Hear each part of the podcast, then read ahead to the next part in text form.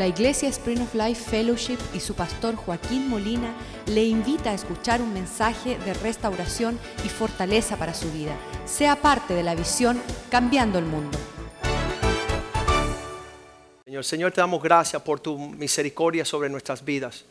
Te damos gracias que tú estás forjando en nosotros un carácter útil para estos días, Señor.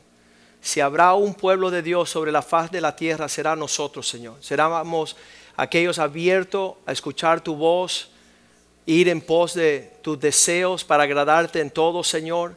Que tú forjes en nosotros la misma actitud que estuvo en aquellos hombres en tiempos pasados que vencieron y que pudieron alcanzar, cumplir y poner por obra. Dice que esta tierra no fue digno de ellos, Señor, pues ellos venían a ofrecer la luz sobre la faz del mundo, la sabiduría a las naciones, Señor. Aún has dejado un legado de hombres celosos, hombres deseosos de ver tu gloria cubrir la tierra, Señor. Tú has hecho muchas cosas por alcanzarnos, Señor. Muchos de nosotros hace tiempo tuviéramos que haber eh, ya dejado de existir sobre la faz de la tierra, Señor. Pero tu misericordia nos alcanzó. Estamos aquí y estamos reunidos para escuchar tu voz. Prepáranos en esta noche. Hablen, háblanos, Señor. Instruye nuestro corazón. Que tu verdad nos haga libres, Señor. Que podamos ver claramente tus propósitos sobre la faz de la tierra, Señor. Que podamos entrar en tu propósito. Que nuestros hijos sean bendecidos porque hemos peleado las batallas del Señor. Y ellos ahora son príncipes en la tierra, Señor. Dele paz a ellos. Que ellos prosperen conociéndote a ti, sirviéndote a ti pudiendo establecerse en la tierra como aquellos que se paran firme para honrar y servir a Jesucristo, Señor. Que tu palabra sea una buena semilla sembrada en un buen corazón esta noche, Señor.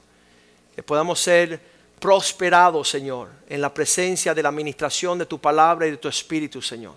Que podamos florecer y fructificar y no ser de una tierra desierta, desolada, Señor, que la vida se desprenda sobre nosotros y empecemos a vivir con el poder de la resurrección, Señor. Glorifícate y te damos gracias por tu bondad, tu grandeza en esta noche.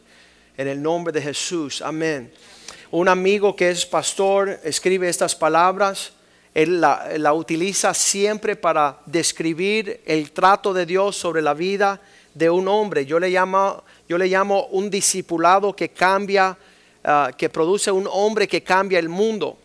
Dice que cuando Dios quiere meterse con un hombre para llevarlo al extremo, a que él alcance toda la expresión propia, cuando Dios quiere moldear y hacer que, que una parte noble venga sobre un hombre, y, y él decide con todo corazón crear tan gran y valiente hombre, el, hombre, el mundo se queda perplejo cuando ve los métodos y el camino que Dios utiliza, ah, como Él sin, ningún, sin ninguna disculpa perfecciona aquel que Él ha elegido, como Él usa el martillo para hacerle doblegar y herir con grandes ah, ah, martillazos, lo va convirtiendo y lo va moldeando como el eh, el lodo.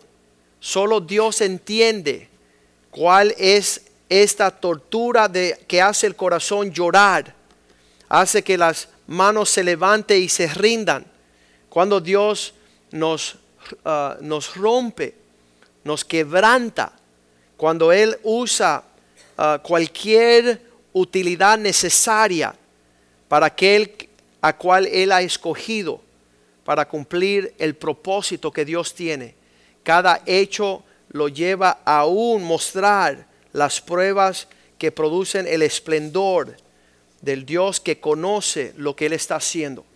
¿Verdad? Ese, ese poema ilustra que, muchas veces es un duro trato de Dios sobre cada hombre en, manera impresionante.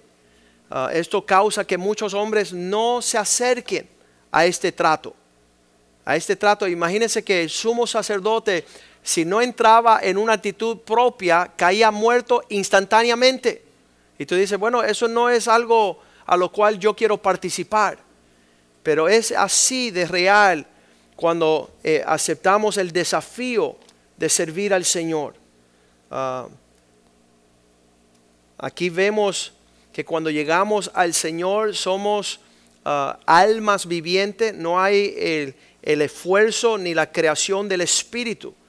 Ah, muchas personas que observan nuestro, nuestra manera de vivir no entienden qué hace Jürgen en la iglesia un jueves por la noche. Dicen, ¿qué, qué es?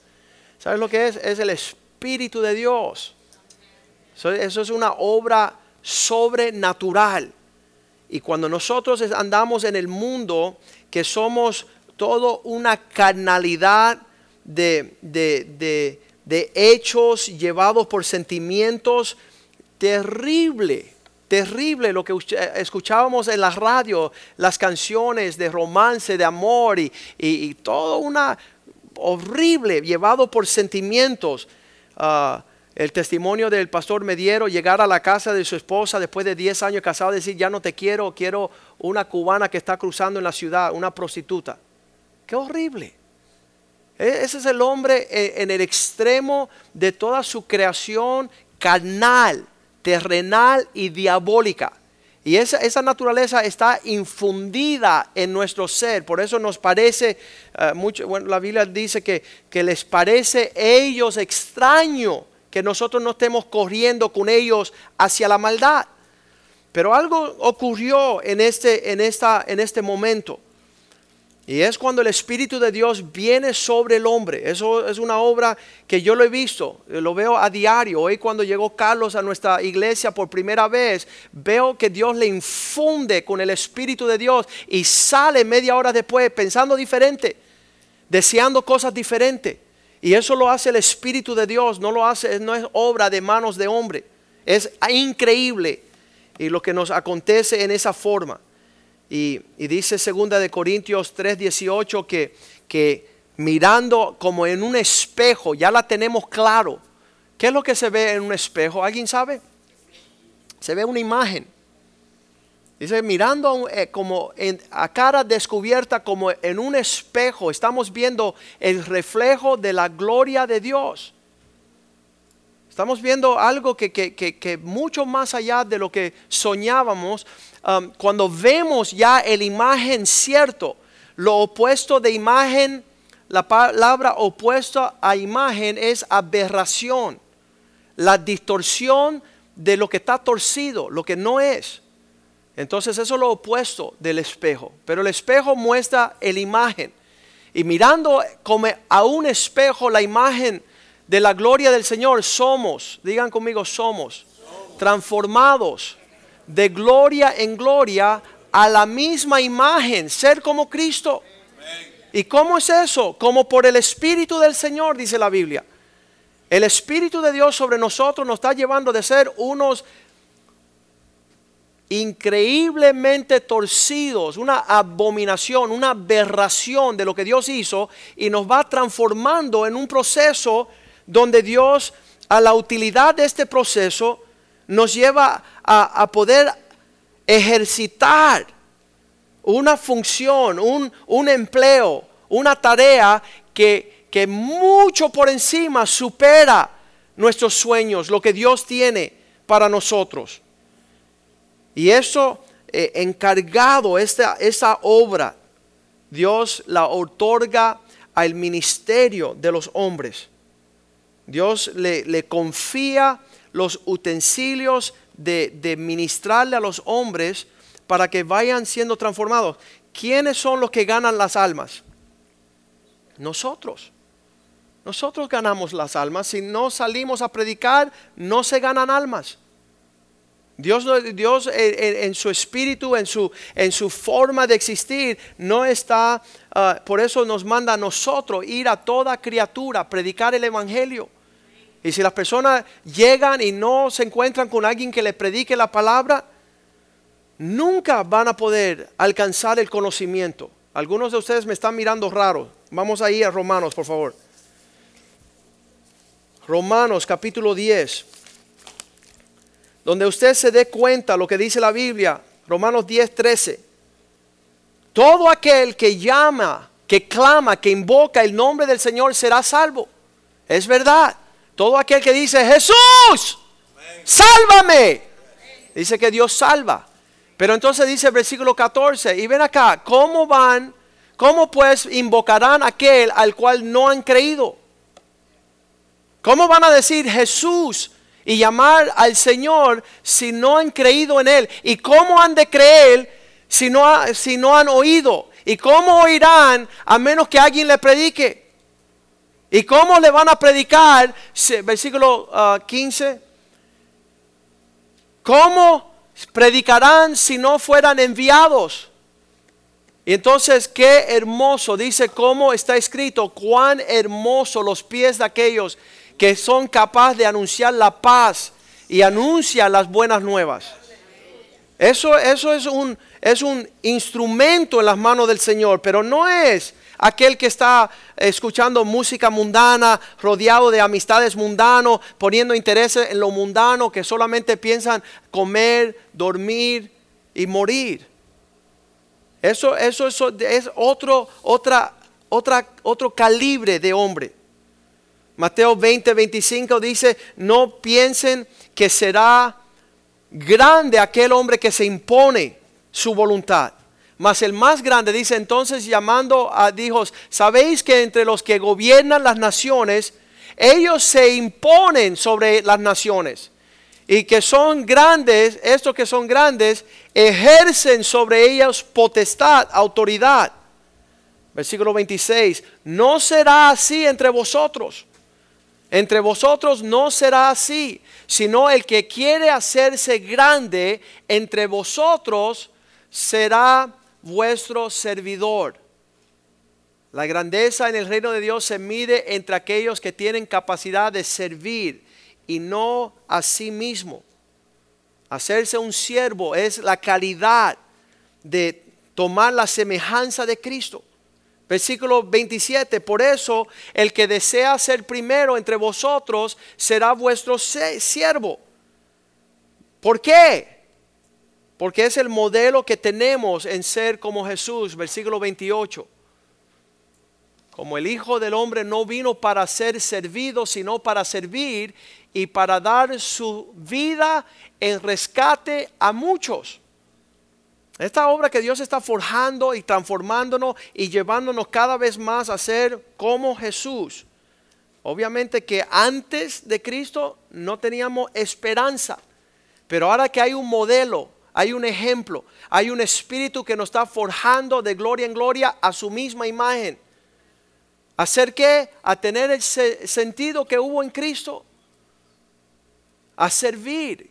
Señor, quiero ser un siervo por completo. ¿Y cómo se logra esta, esta obra milagrosa? Se llama, si estás dispuesto a ser discipulado.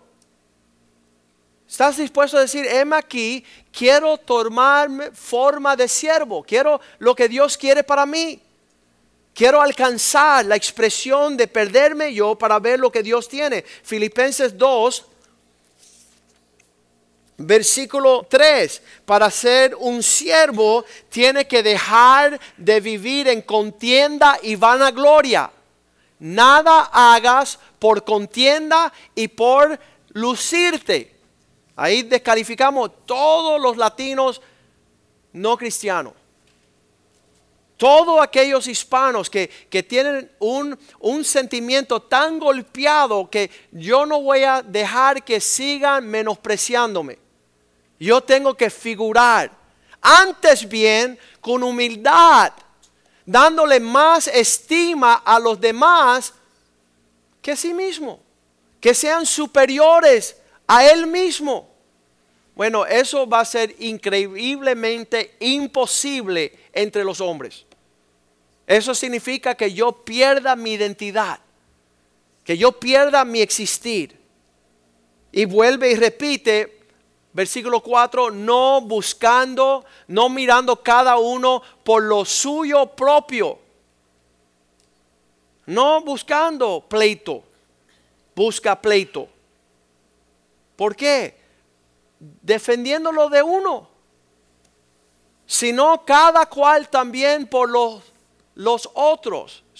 Entonces es una transformación, un paradigma diferente a lo cual nos enseñaron. Versículo 5. Eh, em, haya pues en vosotros este sentir que hubo también en Jesús. Siendo Dios, se humilló y tomó forma de siervo. Versículo 6. Este sentir que hubo en Cristo, no tomando el ser en forma de Dios como algo por cual estimar. No estimó el ser igual a Dios como algo a que aferrarse. No se acuerdan que yo estuve en el trono. No se acuerdan que yo soy hijo de Falun. No se acuerdan que yo tengo el apellido. No se acuerdan que yo soy profesionista. No se acuerdan que yo soy lo que sea. Siempre levantando una actitud que no refleja la humildad de Cristo. Versículo 7. Sino que se despojó a sí mismo. Lo que puedo ser motivo para que yo levante y explique, me despojo de eso tomando forma de siervo, siendo semejante a los hombres, versículos 8, estando en condición de hombre, se humilló a sí mismo. Mira, es una obra. Hay dos clases de hombre, aquellos que se quieren forjar y formar para ser útil en las manos del Señor y un día gozar el escuchar las palabras, bien hecho, siervo fiel, entra el gozo de tu Señor. Esa, yo, yo me desprendo de todas las cosas por alcanzar la medida y la meta de lo que Dios quiere para mí. Que yo sea un siervo, que yo tenga la forma humillarme a sí mismo, haciendo obediente. Esas dos palabras son las que requieren que usted alcance humilde y obediencia. Me llamó una señora el año que viene y dice, pastor, por favor, tengo de cristiana 32 años, necesito tu ayuda ya. Lo estoy perdiendo todo, mi casa, mi carro, mi dinero, mi familia, mis hijas, mi iglesia, mis... no tengo nada. Le digo, mira señora, si tú me puedes decir una persona a la cual yo pueda llamar en el planeta Tierra que dice que tú escuchas y obedeces, yo te voy a ayudar cristiana 32 años, dame el número de teléfono de una persona que yo pueda hablar que dice que tú le haces caso a alguien. Y obviamente que no hay nadie, por eso ella colgó y se fue de viaje. Y ya yo no pierdo el tiempo. Y ya no pierdo la oportunidad de brindarle a una persona que de todas maneras no va a hacer lo que uno le instruye. No la puede ayudar. Ella es su peor enemiga. Entonces, es bien importante que se vayan haciendo la pregunta si el proceso de discipulado es lo que me lleva a ser útil en las manos del Señor. Usted haga la pregunta, ¿quién me está discipulando? El lunes por la noche, martes por la noche, llego aquí, el Señor me dice, Joaquín, mejor que comiences a producir discípulos, porque yo no estoy en que tú hagas creyentes. Ir y hagan discípulos de todos los hombres. Ese es el mandato que Dios nos dio. Usted haga la pregunta, ¿quién me está discipulando? Y después usted responde, nadie porque no me dejo discipular. No soy obediente con nadie y no me atrevo a ser humilde frente a aquellos que Dios está trayendo a mi vida.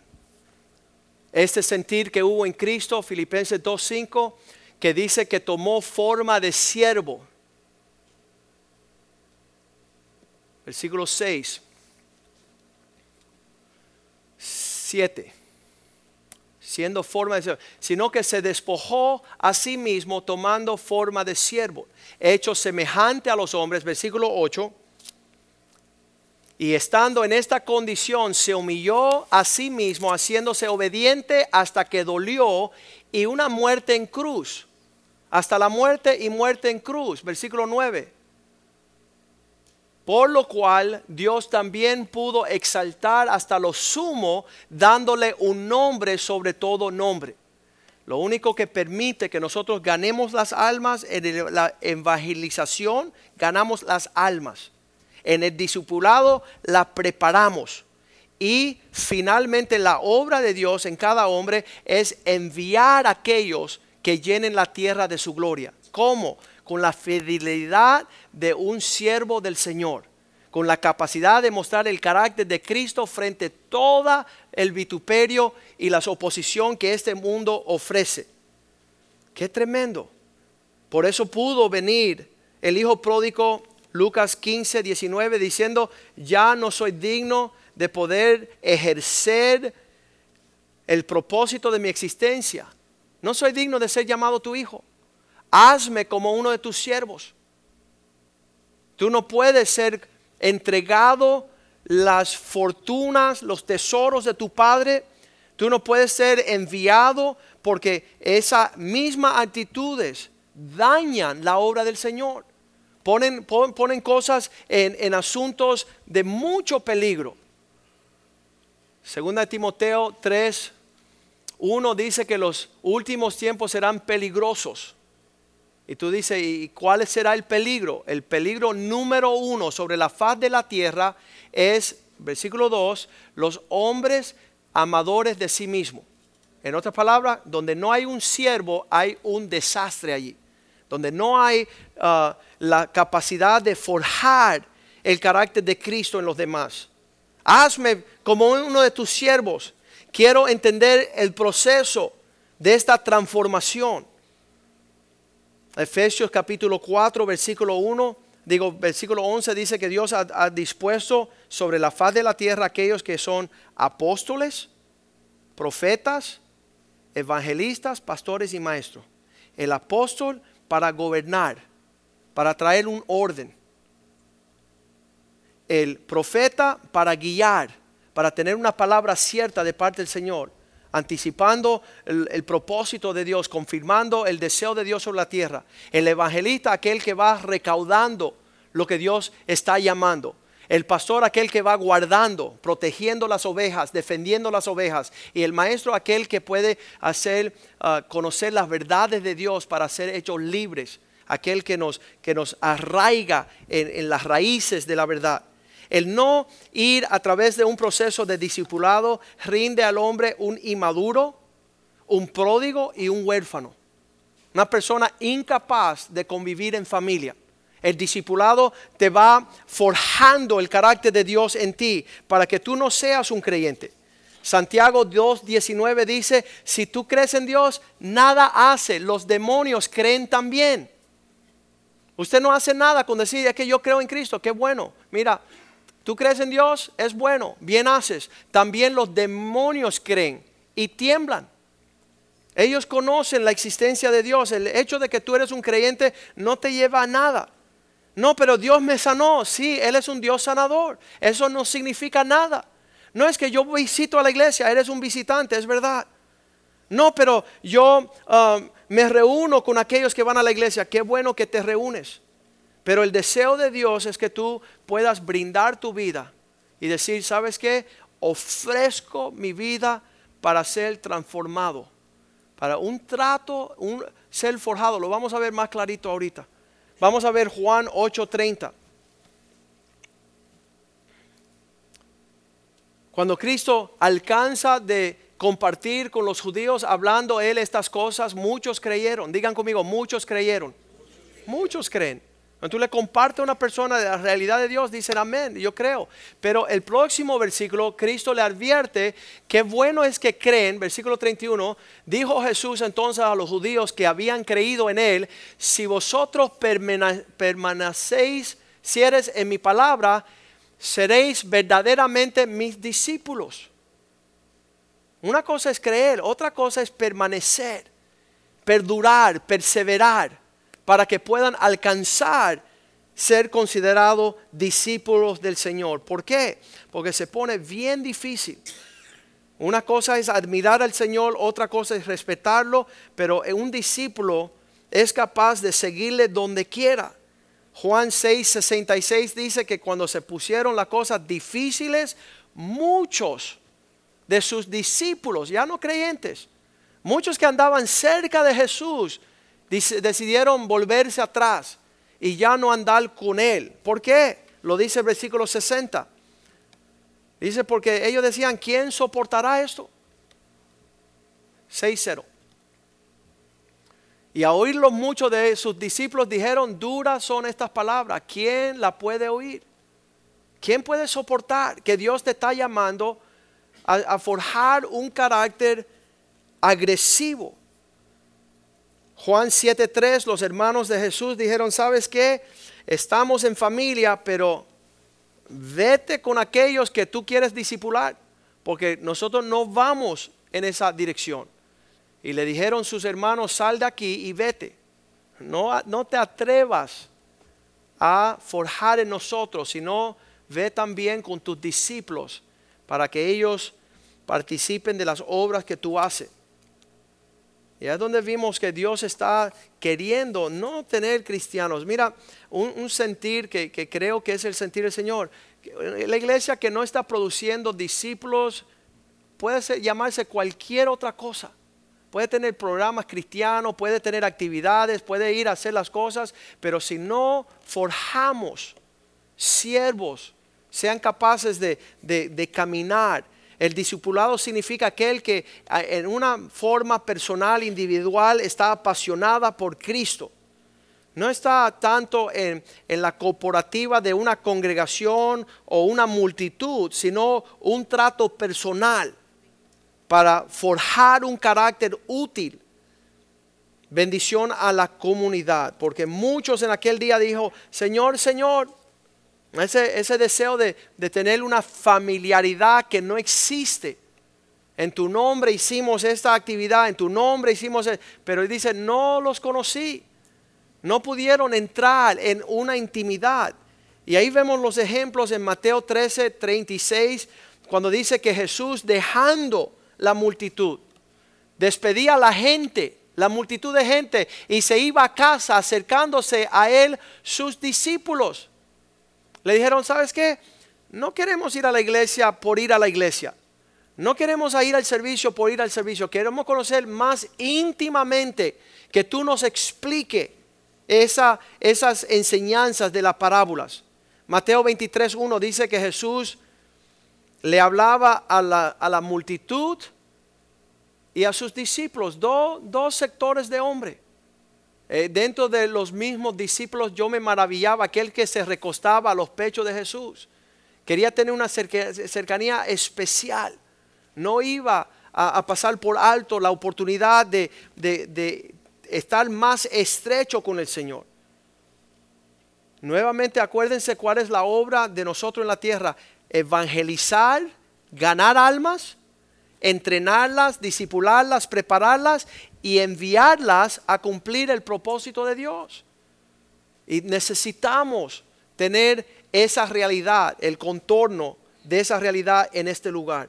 Mateo 28, 18, cuando leí estas palabras, hace 30 años yo, yo ah, estaba bien, bien alegre y decía, Jesús se acercó y les habló diciendo, toda potestad es dada, toda potestad me es dada en el cielo y la tierra.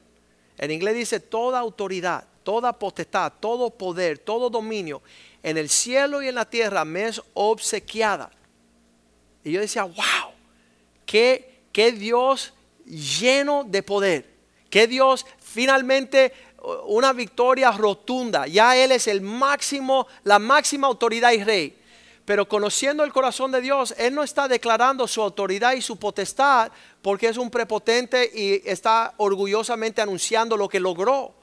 Él está diciendo, das en cuenta, ahora lo entiendo 30 años después, das en cuenta que todo lo que tengo, un poder grande, es para obsequiarle a mis siervos útiles para que se desprenda sobre la faz de la tierra toda autoridad de mi reino, expresado a través de hombres y mujeres, familias. Versículo 19, toda potestad me es dada en los cielos y en la tierra. Por esta razón, id y hacer discípulos.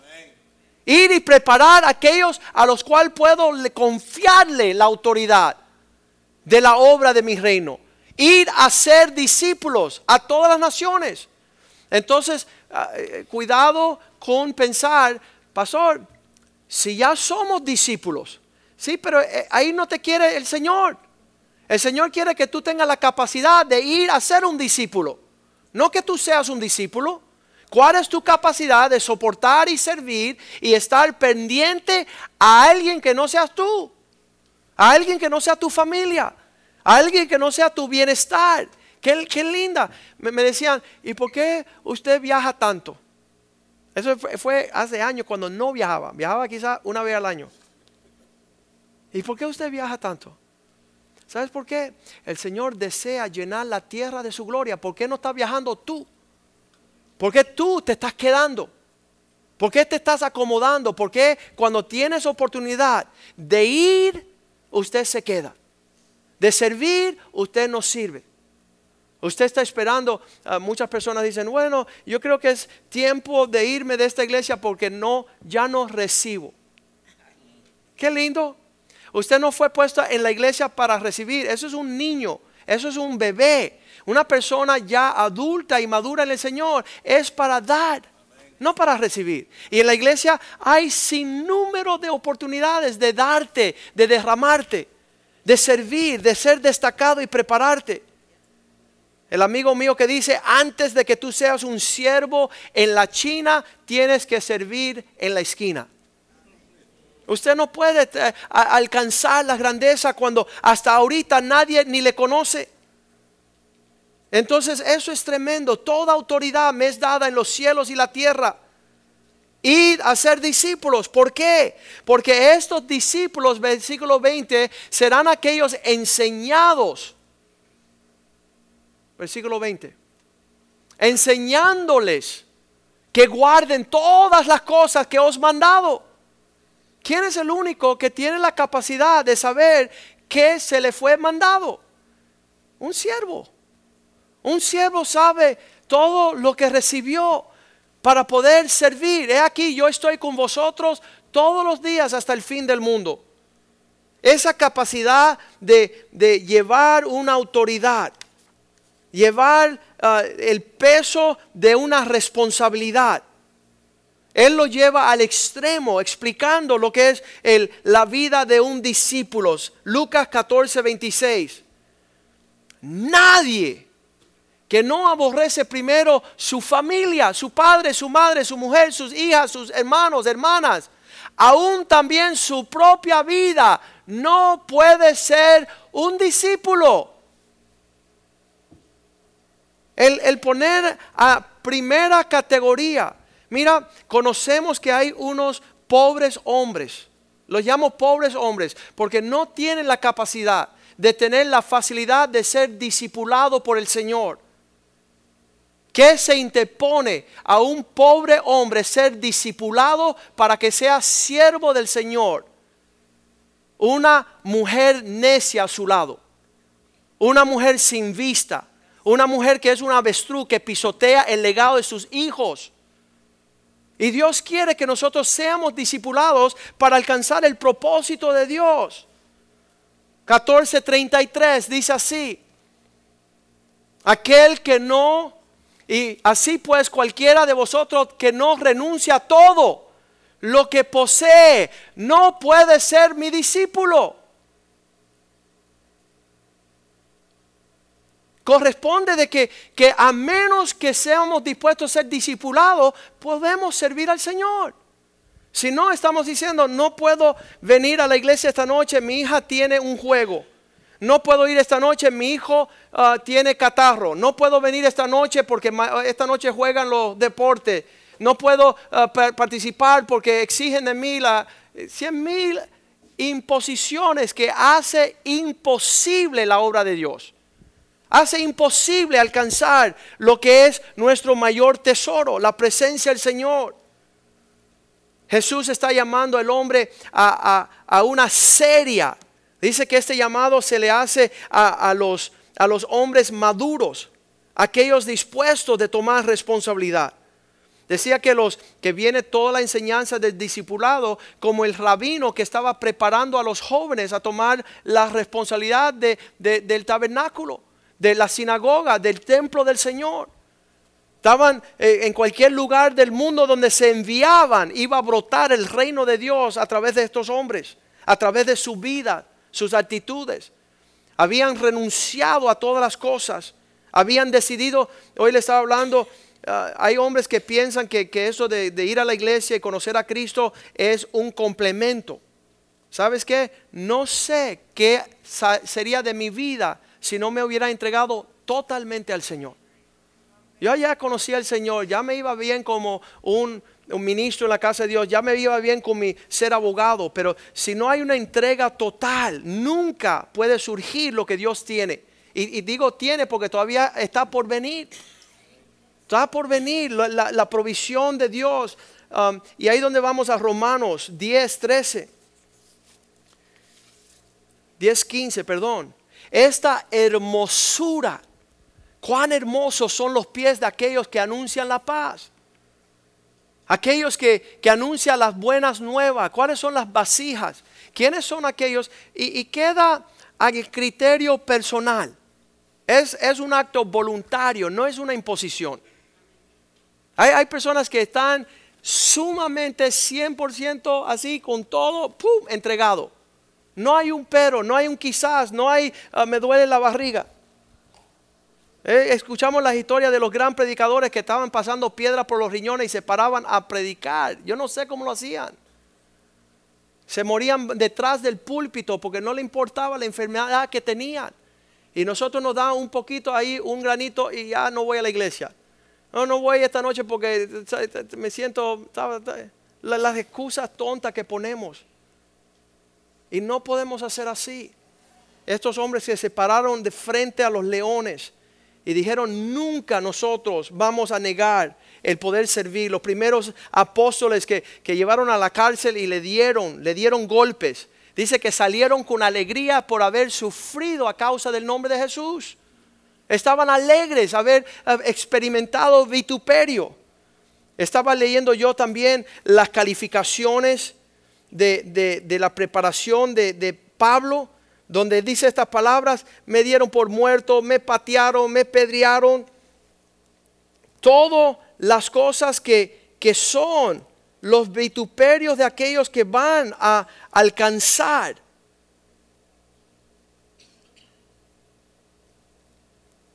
Todas las cosas que, van a acontecer en nuestra jornada. A, alcanzar y, no se dio por vencido. 2 Corintios 11, 25.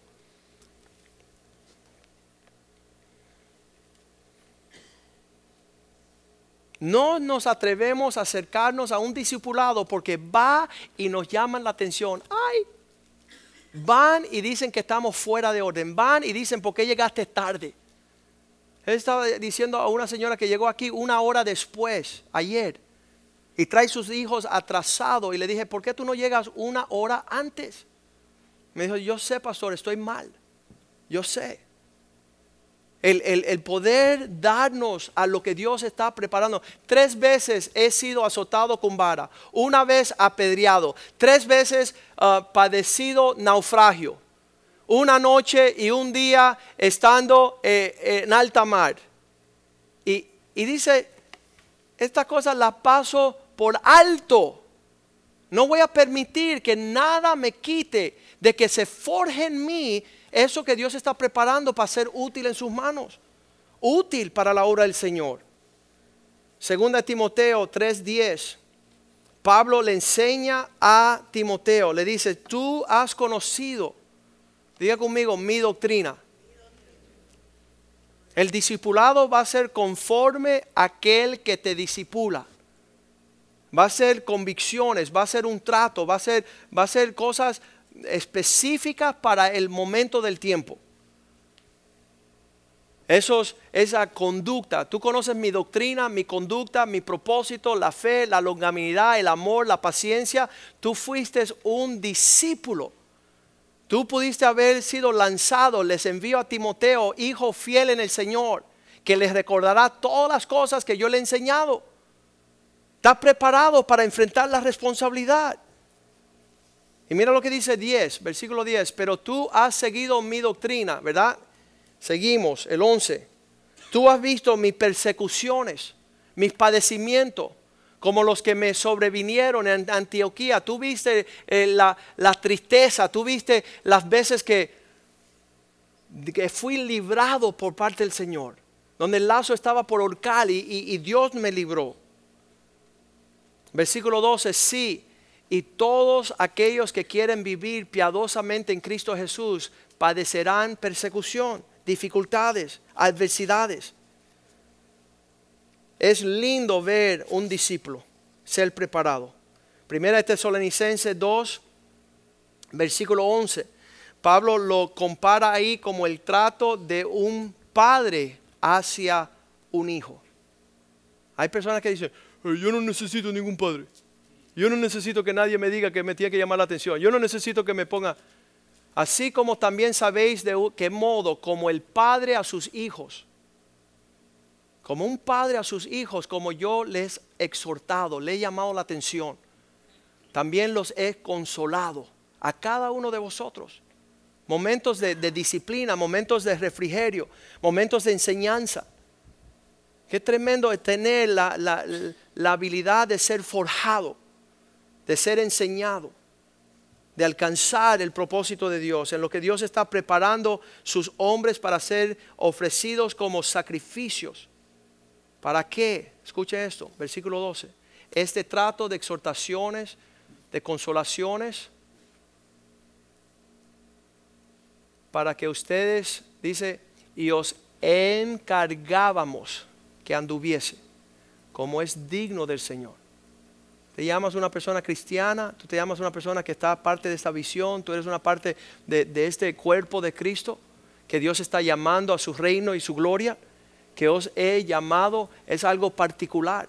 Usted pudo haber llegado a cualquier otro sitio y hubiera sido forjado en otra forma. Aquí en esta casa estamos preparando a aquellos que, que a la hora de ser presentados a Cristo no van a tener de qué ser avergonzados. Ustedes van a estar preparados para recibir. Versículo 19 creo que es. Mira qué lindo lo que dice ahí. ¿Por qué? ¿Cuál es nuestra esperanza? ¿Con qué fin? ¿Cuál es el gozo que buscamos? ¿O la corona de que me gloríe? ¿No lo sois vosotros delante de nuestro Señor Jesucristo en su venida? Ustedes no son el galardón que le vamos a presentar al Señor como diciendo, Señor, mira aquí tus discípulos. Mira aquí los que se preparan útil en tus manos. Mira aquí tus siervos. Mira aquellos que se ocuparon seriamente en las tareas que nos diste sobre la faz de la tierra. Nosotros estamos supuestos de estar discipulando a los demás. La semana que viene es la Santa Cena del Señor. La mayoría de la iglesia que asiste aquí no llegará. ¿Sabes por qué? Porque no son discípulos. Porque los que estaban reunidos en la mesa del Señor fueron aquel que Él estaba discipulando, los que se quedaron, los que estaban allí sin excusas. Estaban reunidos conociendo los tiempos del Señor. Versículo 21, no, 20. Vosotros sois nuestra gloria y gozo. Que usted diga, ¿sabes qué? No sabía que yo tenía que ser discipulado. Y el Señor, si usted siente bien tremendo, el Señor me jaló las orejas el martes por la noche. No dormí. Diciendo, tú te he puesto para discipular a mi pueblo, no para otra, otro oficio. Y Dios dice, ok, vamos a discipular. ¿Para qué? Para que usted pueda ser enviado a discipular. Para que sea útil para que cuando se presente el Señor nosotros podemos decir, vosotros sois nuestra gloria y gozo. Pudieron ser forjado en el carácter de Dios. ¿Cuánto quieren ofrecerle a Dios lo que Dios busca? ¿Verdad? Yo quiero. Y sé que, que lo tendré. Le voy a mostrar al Señor, Señor, he aquí aquellos que me diste para discipular. David en el segunda de Samuel 23 dice hay dos clases de hombres, aquellos que sí se dejan discipular y aquellos que tú no los puedes ni tocar con un fierro de hierro a dos millas.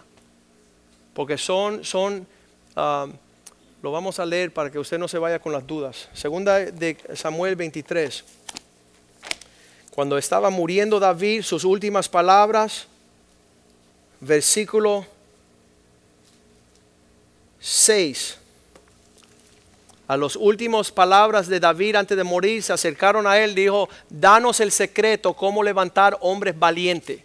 Y él dijo, acuérdense siempre que los rebeldes serán todos ellos como espinos arrancados, los cuales nadie puede tomar con la mano, no se dejan disipular. Versículo 7.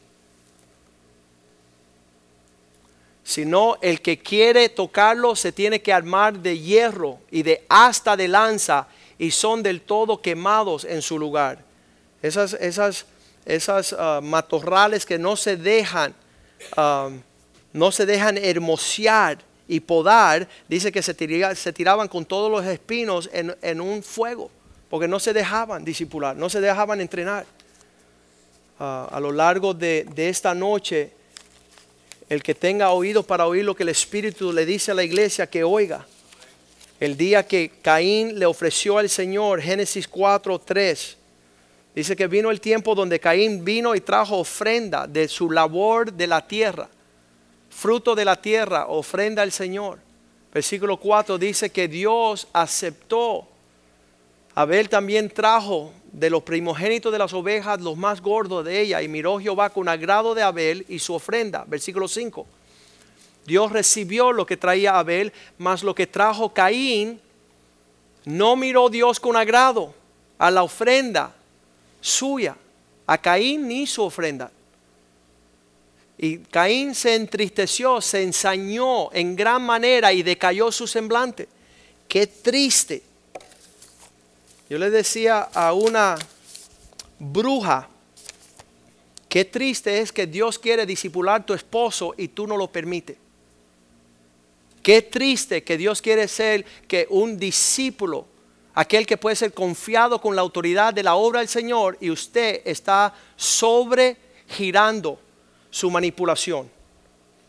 Y Dios desea que se, se logre tener mujeres sabias que sean capaces de que venga un trato de Dios para que su esposo sea hallado fiel delante de Dios. Vamos a ponernos de pie. Que nosotros no seamos aquellos, mira, en esta iglesia muchos padres han dicho, no, a mi hijo no. ¿Y sabes qué? han destruido el legado de bendición sobre su hogar, sobre su, descendencia.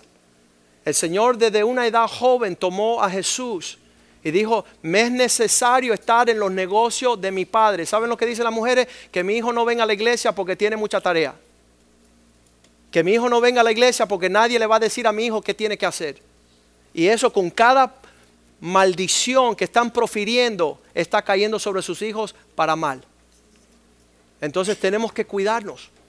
Tenemos que cuidarnos porque Dios nos mandó a, formar. Toda autoridad me ha sido dado en los cielos y la tierra. Id a ser discípulos. Quiero comenzar a hacer unas clases de discipulado. No instruccional yo sé que el, pastor el, viernes por la noche estamos dando el discipulado como una cuestión de doctrina para que sepan, pero mira, una vida que hable más que lo que usted tiene metido en la cabeza.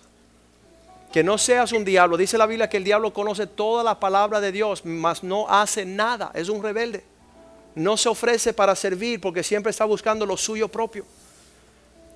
Y, ese camino, ¿sabes qué? Es un camino de muerte de, negarte a ti mismo, negar eh, tu historial, negar tu futuro, negar, perderte todo para que Dios te alcance con sus propósitos.